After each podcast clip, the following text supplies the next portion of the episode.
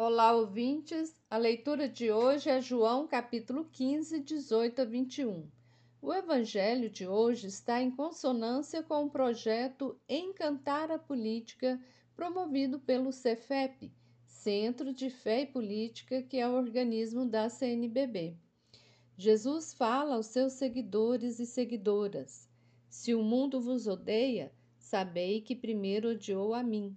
Se fosseis do mundo, o mundo gostaria daquilo que lhe pertence. Mas, porque não sois do mundo, porque eu vos escolhi e apartei do mundo, o mundo por isso vos odeia.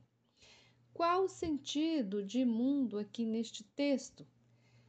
Esse discurso de Jesus é muitas vezes lido e interpretado em muitas igrejas para dizer que Jesus está se direcionando apenas à igreja e quer que os fiéis não misturem a religião com as atividades sociais, ou seja, das coisas do mundo.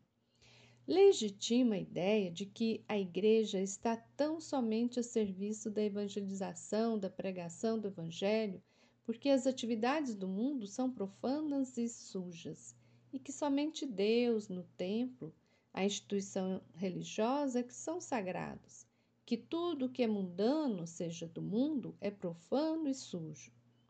Esse tipo de discurso gerou uma série de outras ideias, inclusive para legitimar o profano dentro da política bem como a ideia de que toda política é corrupta. É importante entender que, aqui neste texto do Evangelho, o sentido de mundo que Jesus está se referindo diz respeito ao sistema dentro da sociedade que o rejeitou, rejeitou suas palavras, suas ações. Para a comunidade cristã do final do primeiro século, quando o Evangelho de João foi escrito, o mundo representava o sistema e sociedade do Império Romano e também das lideranças religiosas judaicas que não aceitavam a presença de cristãos judeus nas sinagogas. Portanto, aqui neste texto de João, não ser do mundo significa não se alinhar aos poderes que perseguiram e mataram Jesus Lembremos sempre que Jesus foi perseguido e assassinado porque ele foi uma pessoa extremamente comprometida com as periferias existenciais do seu tempo e levava para elas ensinamentos de construção de um mundo mais justo e de igualdade. Lembremos que a atitude de Jesus era política. O querido Papa Paulo VI tinha uma bonita expressão que ensinava que a política é a mais sublime forma de caridade.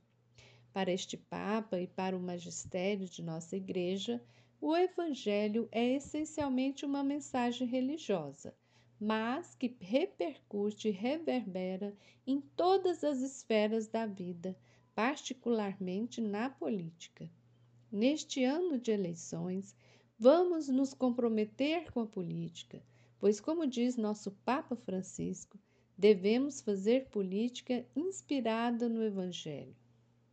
Você ouviu o comentário do Evangelho feito por Simone Furquim Guimarães, do Centro de Estudos Bíblicos do Planalto Central.